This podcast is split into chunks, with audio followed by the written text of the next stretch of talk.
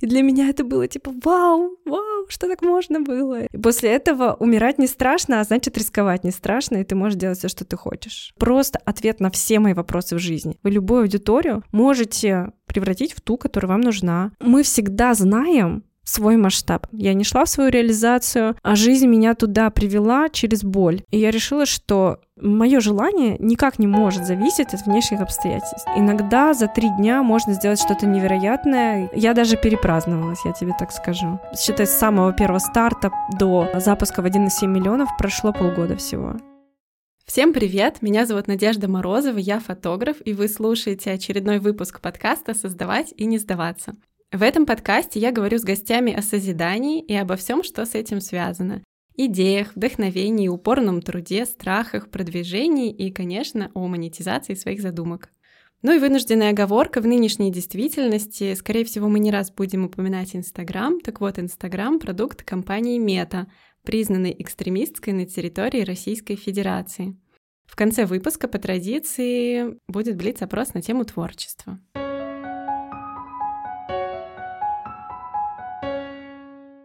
Знаете, это так здорово, что можно приглашать на беседу классных людей и задавать им волнующие тебя вопросы, превращая все это в подкаст.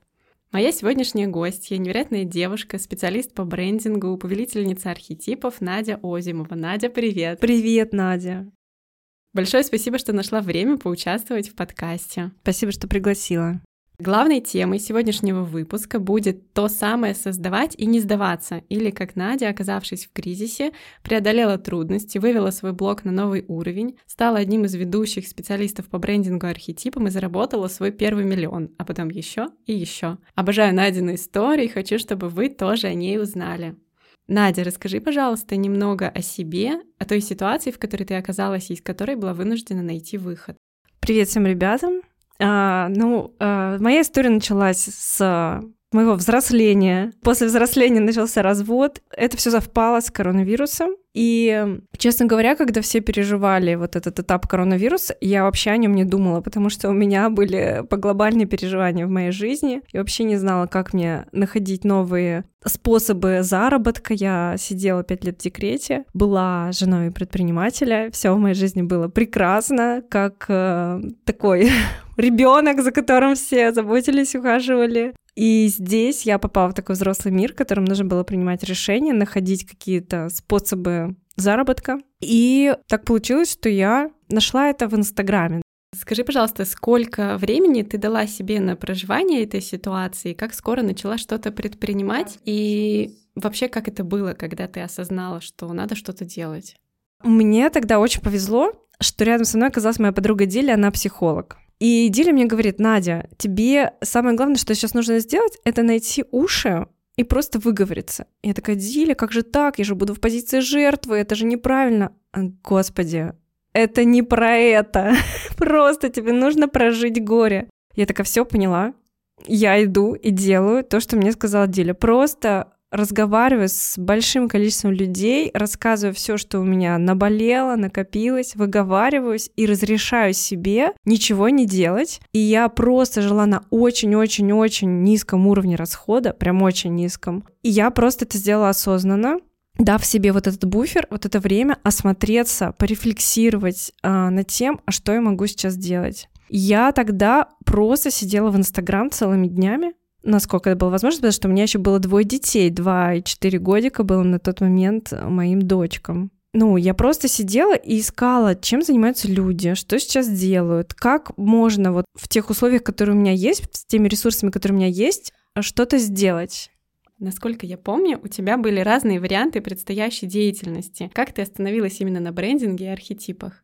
Я помню, что мне тогда попался пост Ксюши Лебедевой, как она рассказывала, как она начинала шапок профиля, и как она заработала свои первые 100 тысяч. Для меня тогда казалось, 100 тысяч — это какая-то нереальная сумма. Я просто прочитала ее путь выхода на эти 100 тысяч, и я поняла, боже мой, я же тоже так могу. И первое, что я сделала, я просто поставила свою консультацию по Инстаграму, не знаю, по маркетингу, по шапке профиля, по, ну, по какой-то ерунде, по визуалу. Поставила стоимость там 2 800 или 2 тысячи, я уже плохо помню упаковала, кстати, аккаунт подруги той самой Дили, психолога, и показала, как я это сделала в своем блоге. И ко мне пришли люди просто на вот такую элементарную услугу типа разбора профиля, упаковки профиля. А сколько на тот момент подписчиков у тебя было? Кстати, тоже хороший вопрос, потому что у меня было 500 человек после развода. И что я поняла, что единственное, какой путь у меня есть, это становиться блогером. Тогда я думала, что я сейчас стану блогером, и я буду зарабатывать на рекламе.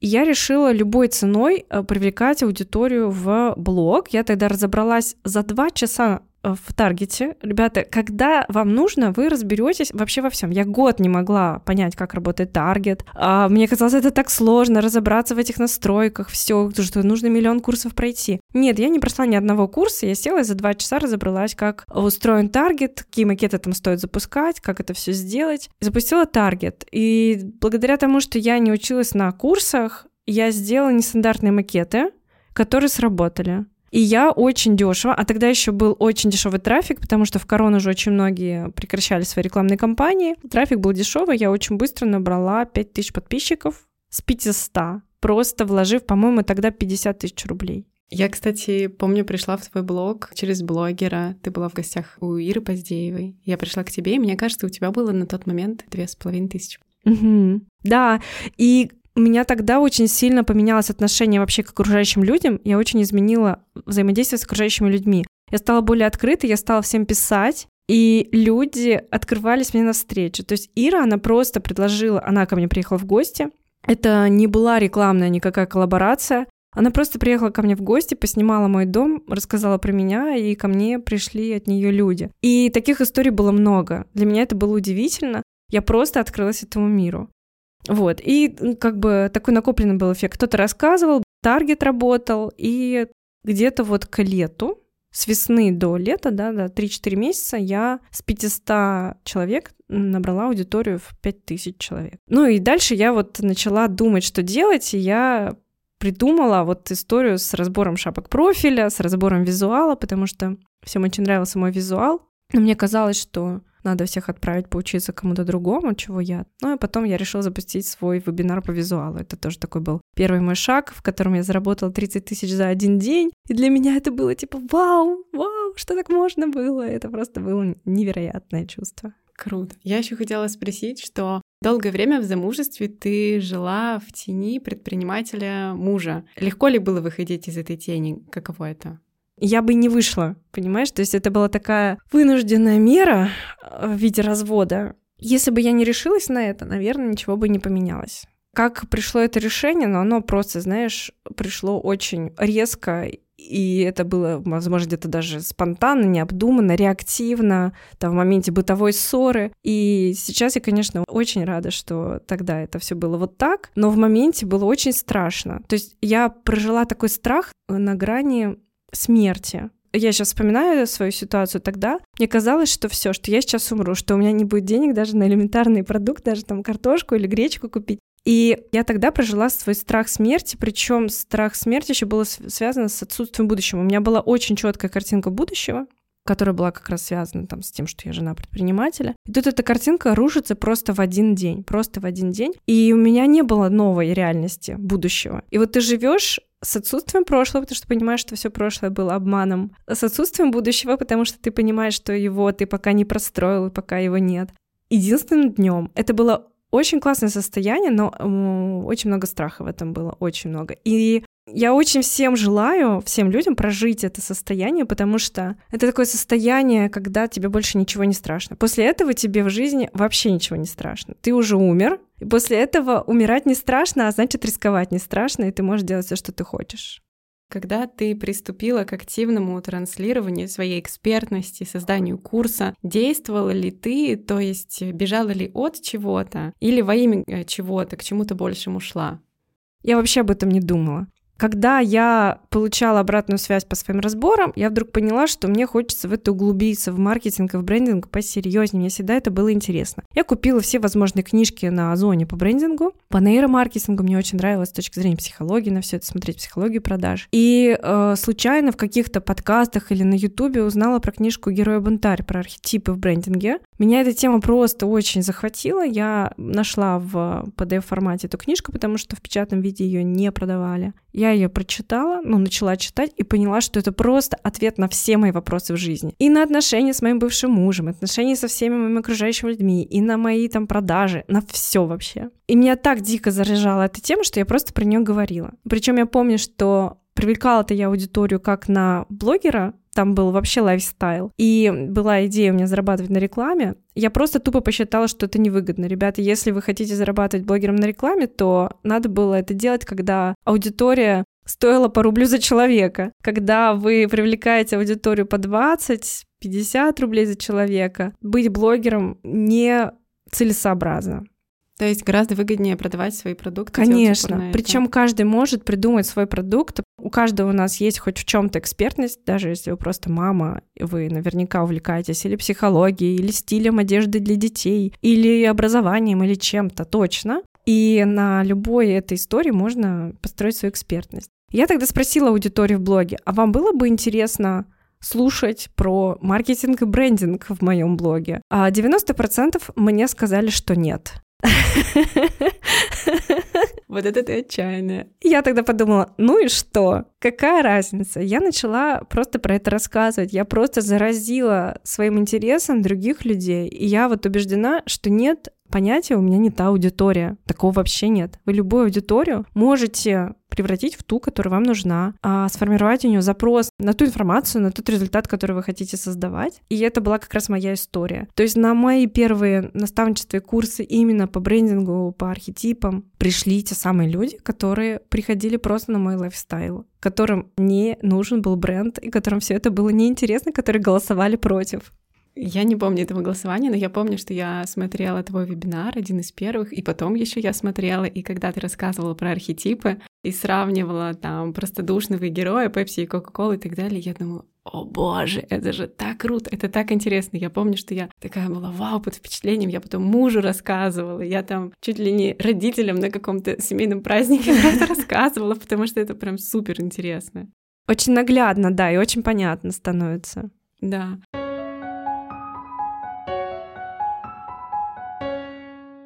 Скажи, в той ситуации, когда надо было срочно выгребать, наличие детей тебе помогло, и как ты вообще справилась в этом плане? Потому что у меня сейчас Сима приболела и не ходит в садик, и, честно говоря, сосредоточиться и подготовиться к подкасту было прям очень непросто.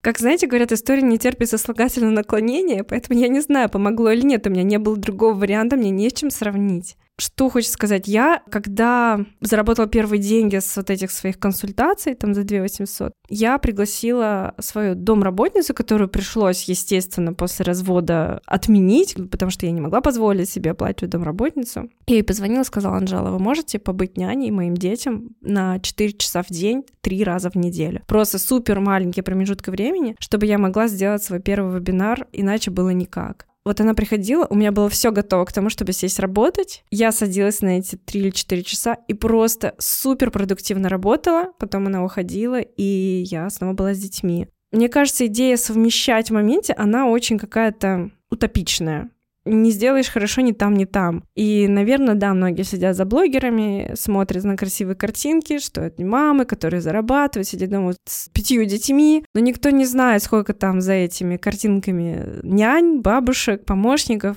и так далее. Вот, я для себя точно поняла, что мне нужна помощь, я четко делегировала детей, и именно вот этот короткий промежуток времени очень-очень продуктивно работала, очень точечно. И это, кстати, этого было достаточно. Иногда за три дня можно сделать что-то невероятное, и кажется, что чтобы запустить вебинар или курс, нужно, не знаю, там месяц или что-то там такое. Я это сделала реально за три дня. Я даже не умела Google формы, ребята, делать. Я настолько вот была оторвана от всех технологий, пока сидела в декрете. Я не умела ничего. Что такое бизон, как запускается вебинар, я вообще этого не понимала. Ты сама разобралась или ты наняла кого-то? Взяла консультацию продюсера одну, и когда он со мной разговаривал, я поняла, что я потратила деньги просто зря, потому что тот уровень, на котором он со мной говорил, он мне не подходил. Это был продюсер уже определенного уровня, а мне нужны были самые простые элементарно технические вещи. Он говорил какие-то слова, и мне казалось, что со мной разговаривает инопланетянин. То есть я вообще не понимала, что такое стрим, что такое бизон, что вообще это такое.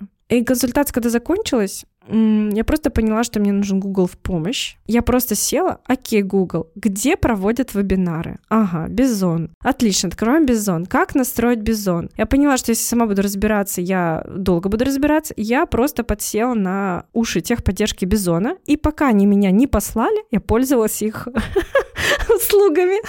Ну, в общем, как оказалось, во всем можно очень быстро разобраться, если тебе очень-очень нужно, если ты понимаешь, зачем тебе это.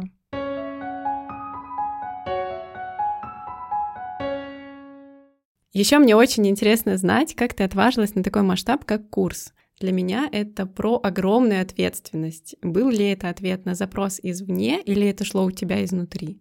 Я хотела. Причем мне кажется, что я всегда себя видела каким-то педагогом образовательного курса. Я пошла тогда учиться вот к Артему Дюкареву, и мой запрос был сделать какой-то, не знаю, запуск на 300 тысяч, на не помню, на 10 человек или что-то такое, а, или на 20 человек. Мой масштаб был примерно такой. То есть я видела уже отклик аудитории. И на тот момент я уже поработала в личной работе с а, Ольгой Реджо из Канады. Мы сделали ей классный блог, ну прям старт для блога, мы сделали 2000 подписчиков с нуля, мы сделали крутой визуал, мы довели за очень короткий срок, по-моему, это был месяц или два месяца, просто блог с полного нуля, в котором было 100 человек, до блога, в котором полторы или две тысячи подписчиков, и в котором люди готовы были купить первый инфопродукт, и они уже были прям прогреты. А я помню, как ты этот да, кейс показывала. И это был очень крутой кейс, после которого ко мне люди захотели прийти поучиться, и я уже чувствовала этот спрос, поэтому у меня уже была уверенность, что все получится. Но был страх за масштаб, потому что я понимала, что я, например, 50 человек одна не смогу обучить, а взять кураторов у меня такого даже в голове не было, типа, как это?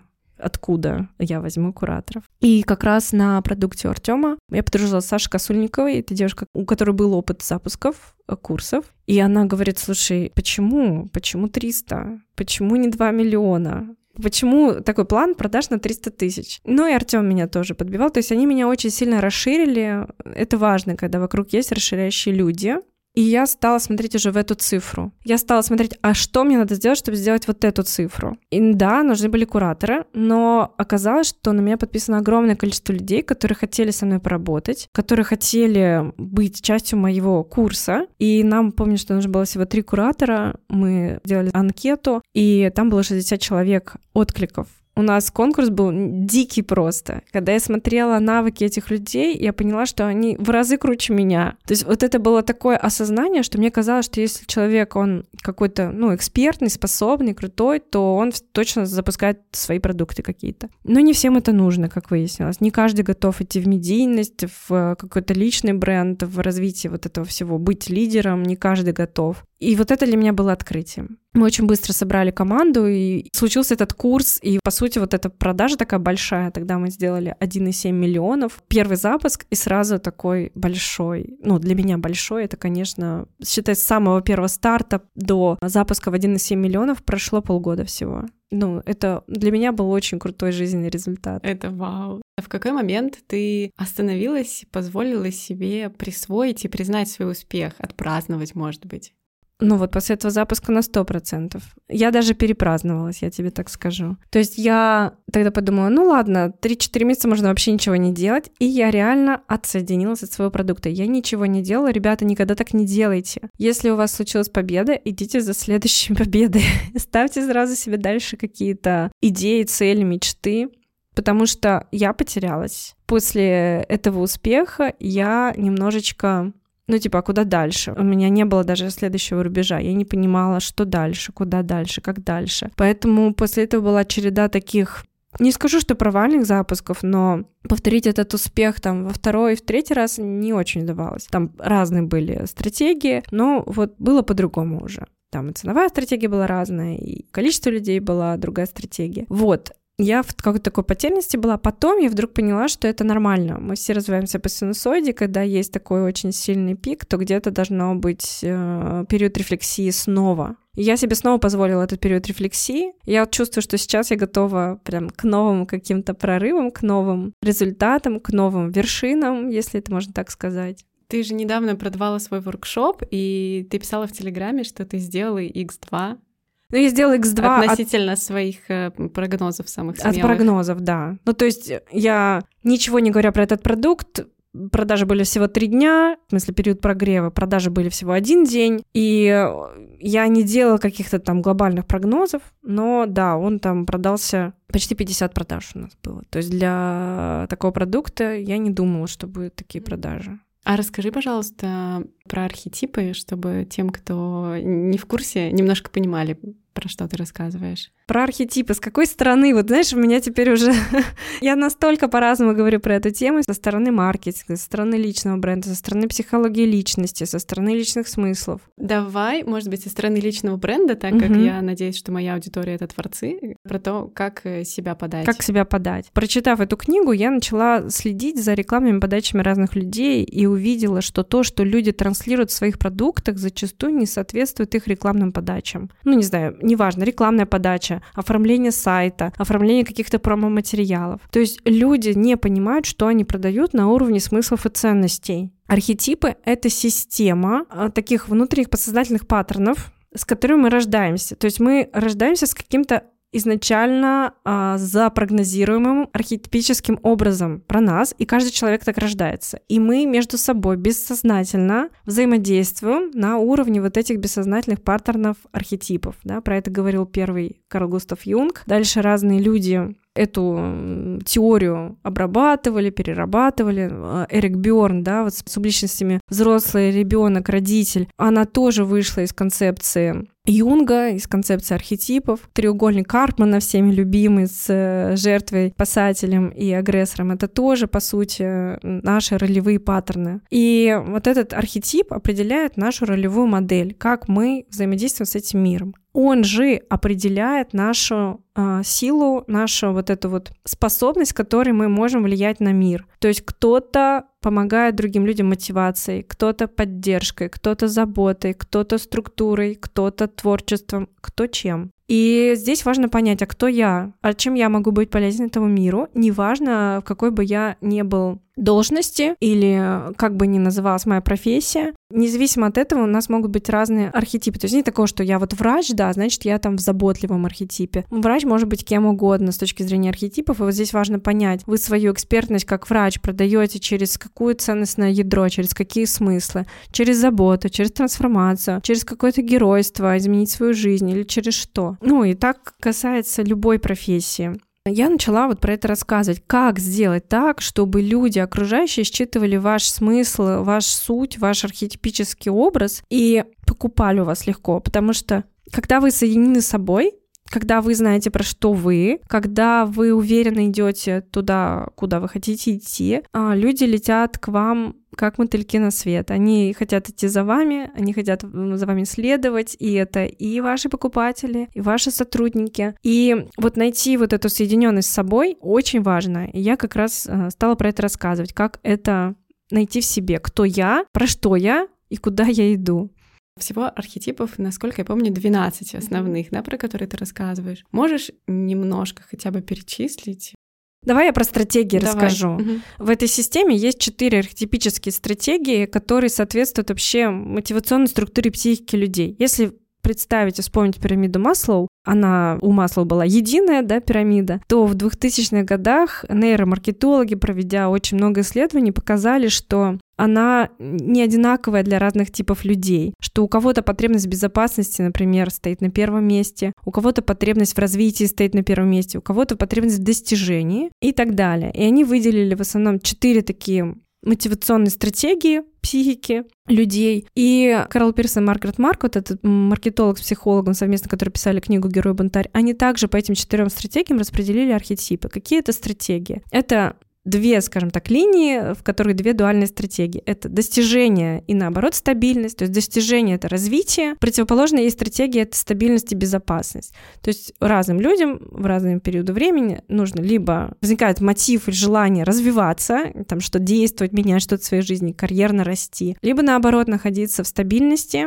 хотят, чтобы о них позаботились, хотят, чтобы кто-то взял ответственность за них, чтобы кто-то их поддержал. И в другой плоскости у нас тоже две дуальные стратегии. Противоположная — это стратегия независимости самопознания, когда нам хочется поисследовать себя, побыть в одиночестве, поисследовать этот мир, понять, кто я, про что я. Это про такое независимость от окружающих, и противоположная стратегия, наоборот, принадлежности, быть с другими людьми, быть в каком-то сообществе, быть принятыми, быть любимыми, быть такими уважаемыми, иметь какую-то публичность, влияние. И вот эти вот четыре стратегии, каждая стратегия проигрывается тремя архетипами в зависимости от того, как именно она реализуется в жизни там, человека или архетипического вот этого паттерна. Вот примерно так. И дальше вот в зависимости от того, что нужно аудитории, она идет к разным архетипам, которые в разных стратегиях. То есть нам сейчас нужно, например, мне нужно после развода была какая-то мотивация. Мне нужна была мотивация, я пошла учиться к блогерам, экспертам, которые продавали эту мотивацию. Потому что мы же продаем продаем не сами курсы, мы продаем какую-то систему ценностей. Кто-то продает мотивацию, кто-то продает аналитику и понимание последних трендов, и ты туда идешь учиться. Кто-то вдохновляет на творчество и созидание, и ты идешь к этому человеку для этого. Вот как-то так это работает. Скажи, а какие у тебя ведущие архетипы? Вообще был простодушный. Вся моя история с разводом и становлением, она классическая архетипическая история простодушного. Есть такой миф о Персифоне, о девушке, у которой были очень такие э, заботливые, при этом строгие родители, которые ее опекали, и ее выдали замуж за царя подземного царства Аида. Она становится рабыней царя Аида, ну, царя такого подземного царства.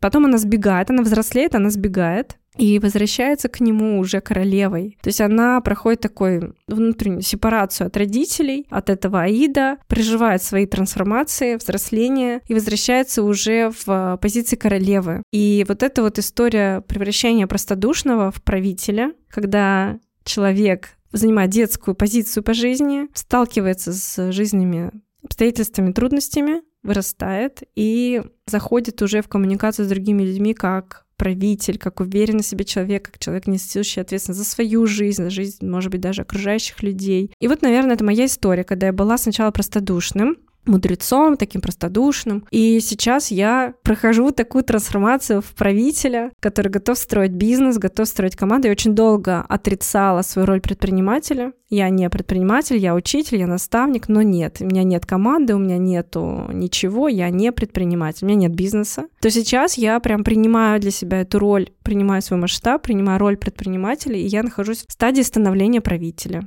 Они же, получается, из э, противоположных вот этих э, линий. Не, не совсем. Правитель, он снизу за стабильность отвечает, а простодушный, он про именно независимость, такое самопознание. Но они друг другу помогают. То есть правитель идет к простодушному, когда он устает от этой ответственности, и знаете, такие вот очень сильные люди, реклама даже на них очень сильно срабатывает, когда там какой-нибудь крутой предприниматель едет в лодочке, отдыхает, ни чем не беспокоится, это очень сильно триггерит э, людей-правителей, потому что это триггер возврата к простодушному, к беспечной жизни, которой не нужно принимать никаких решений.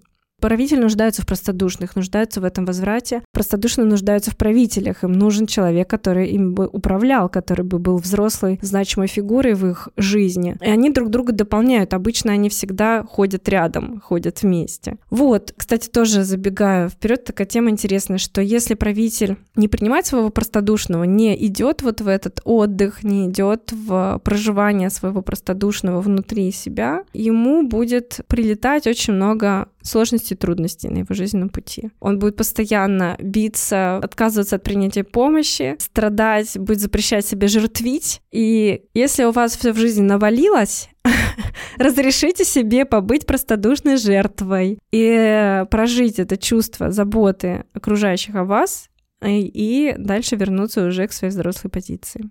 Круто так смотреть вообще на всю жизнь с точки зрения архетипов.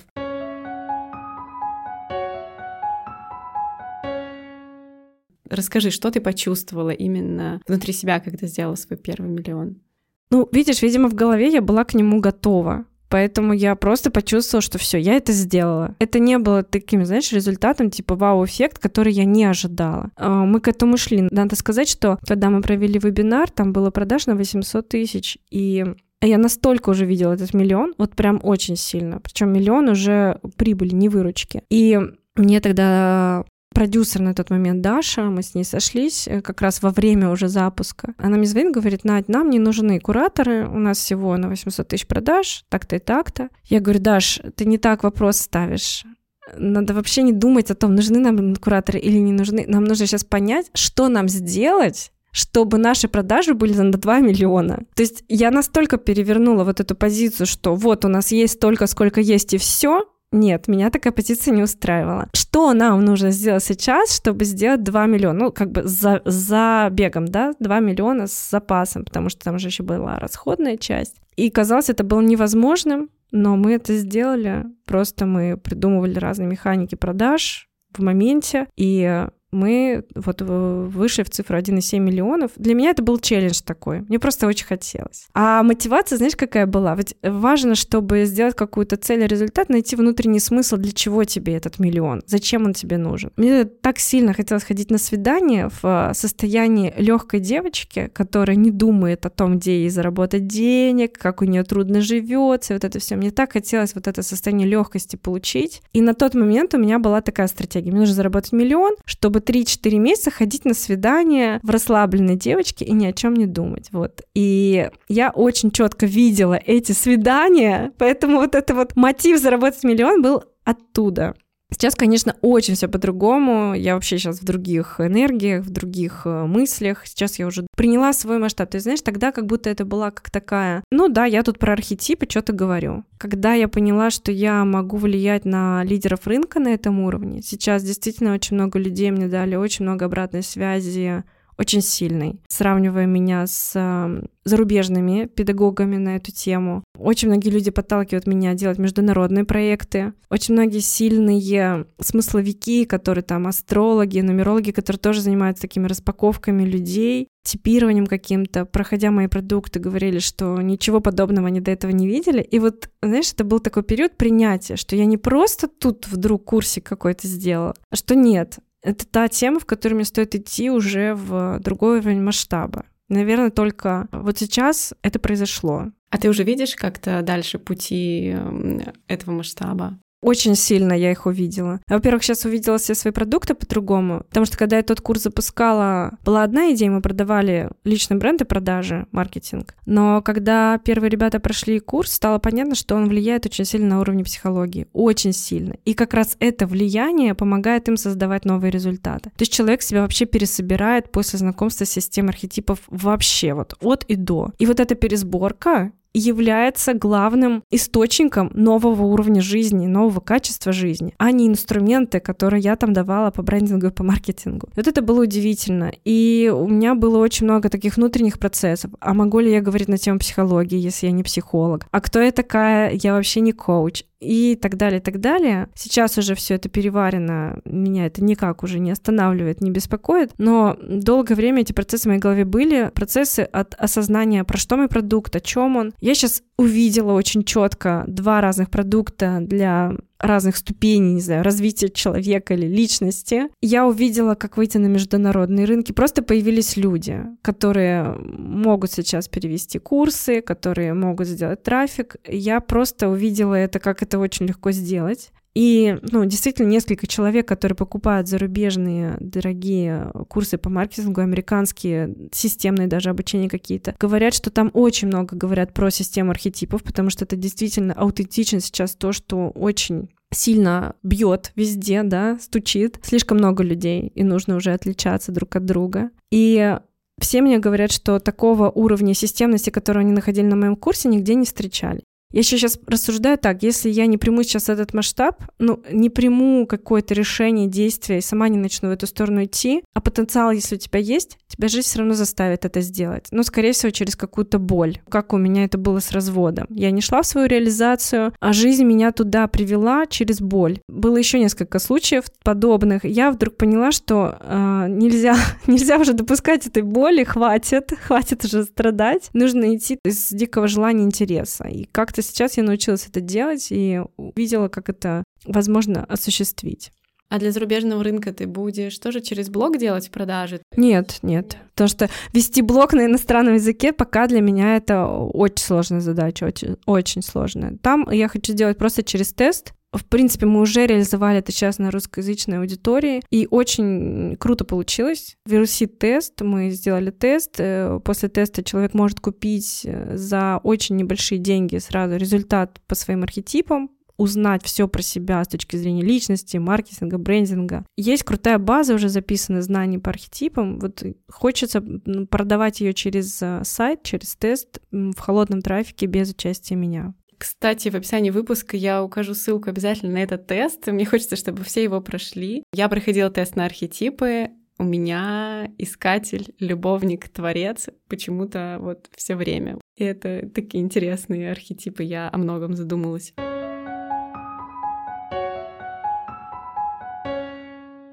Я хотела спросить, э, чтобы ты рассказала, предполагала ли ты подобный успех, когда начинала? Получается, что вначале ты не предполагала, но потом, когда уже ты стала с Артемом Дюкаревым работать, то ты уже как бы к нему шла осознанно. Так получается, да?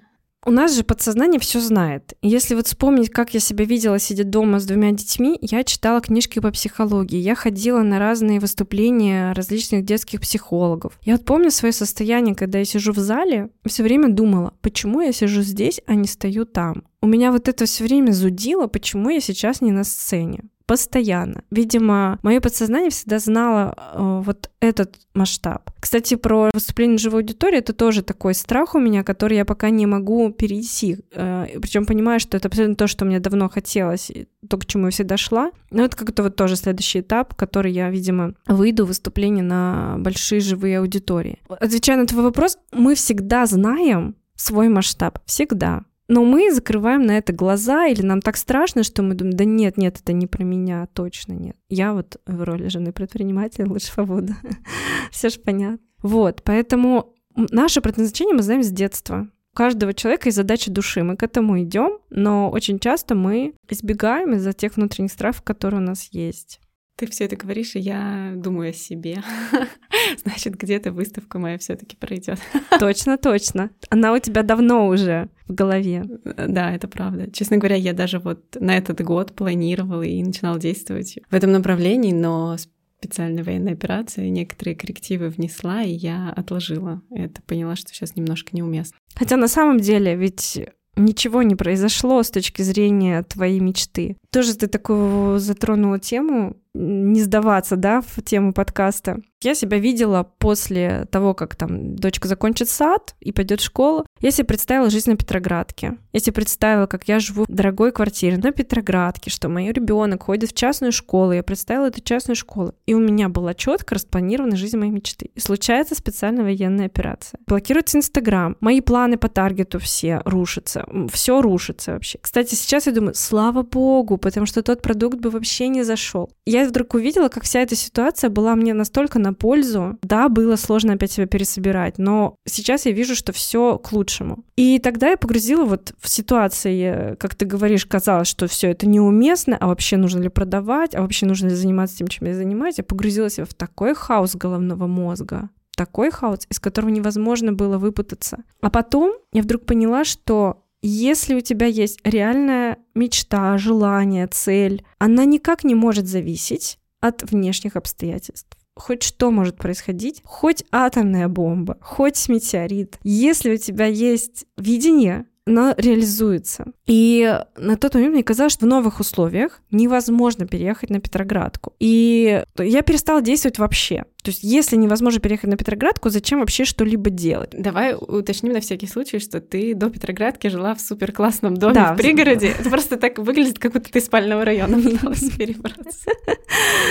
Да, я жила за городом, но стало понятно, что мне уже морально тяжеловато за городом. Мне хочется выходить в люди, мне хочется выходить в кафе, мне хочется какого-то движения. Действовать из-за города, на самом деле, ребят, очень сложно, так скажу. Мотивация на действие за городом в разы меньше, чем в городе. Поэтому люди переезжают в Москва-Сити. Есть даже такая книжка, я не помню, как она называется, но это про то, что архитектура и пространство очень сильно влияет на нашу систему мотивации в моменте, на наши чувства, энергию и так далее. И мотивация к действию за городом, она в разы меньше, чем в городе. И вот я видела себя вот так. Я прям видела, что мой новый уровень жизни, он связан с э, Петроградкой, с э, частной школой, со всей вот этой историей. И вдруг я понимаю, что нет, я не вижу выхода и не вижу, как я это сделаю в нынешних условиях. А потом я устала быть в этом хаосе, в этом неопределенности, И я решила, что мое желание никак не может зависеть от внешних обстоятельств. Я просто в любом случае придумаю, как это сделать. Что вот буду идти и делать, несмотря ни на что. Я шла и делала, и я пришла к тому, о чем я хотела. Да, я сейчас э, сняла квартиру, которую я мечтала, дети пошли в частную школу, все сложилось. Поэтому я вот хочу всем, да, сказать, кто будет слушать, если у вас есть какое-то желание очень сильное, ваша вселенная ваша личная вселенная, все события вокруг подстроятся под вашу э, мечту, под ваши желания. И даже если вам кажется, что в моменте события ужасные для вас, то в дальнейшем, наоборот, вы увидите, что это был лучший вариант, который судьба могла вам преподнести. Потому что даже, например, вот с этим сайтом, который мы сейчас сделали, три месяца, наверное. Это очень огромный срок для сайта. Я понимала, что мы теряем деньги. То есть мы туда вкладывали, вкладывали, вкладывали деньги, а сайт не приносил продажи, потому что мы его никак не могли презентовать. Никак не был готов. Там были баги, баги, которые очень долго правились. И в какой-то момент мне просто хотелось все бросить уже. Знаете, иногда бывает, что если тяжело, ты же, блин, может, не мое, может, не туда, может, не надо. И ты представляешь, сайт сделали ровно в тот день, когда я поняла, какие мне два базовых основных продукта нужно сделать. И тут я просто вот осознала, что все это нужно было для того, чтобы я не наделала дров раньше времени. Потому что если бы сайт сделали раньше, до понимания моих продуктов, которые простроились, я бы наворотила каких-то еще ненужных программ, которые бы вообще были не про меня. В общем, все случилось так, как и должно было быть. Вселенная, не знаю, высший разум, события всегда подстраиваются под то, что нужно вам. Поэтому, если ты говоришь про выставку, если ты реально этого очень сильно хочешь, тебе все равно ее придется сделать. Вопрос, ты ее будешь из какого состояния сделать? Из нужды, когда уже будет, знаешь, там как бы что-то бить со всех сторон, или с, э, состояния, когда ты просто оттуда идешь из э, радости. Да, повод призадуматься похож.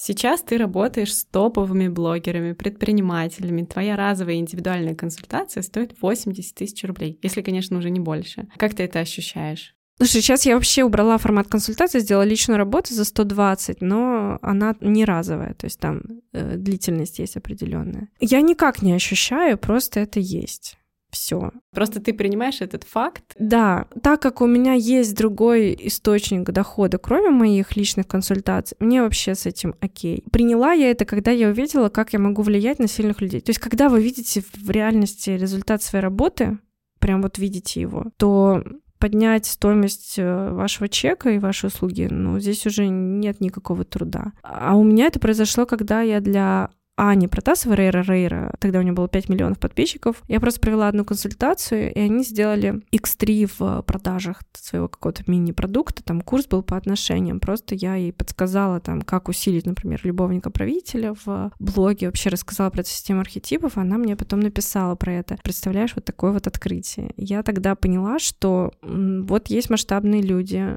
Я могу влиять там одной консультацией в очень большом масштабе. Как-то тогда мне стало все вообще спокойно спокойно. То есть я увидела свой результат работы на больших людях. Потом был Дима Журавлев, да, тоже топовый предприниматель. Ну, то есть потом была череда уже людей, они как-то друг за другом подбирались, э, которые показывали мне, что да, все ок, ты можешь влиять на этом уровне.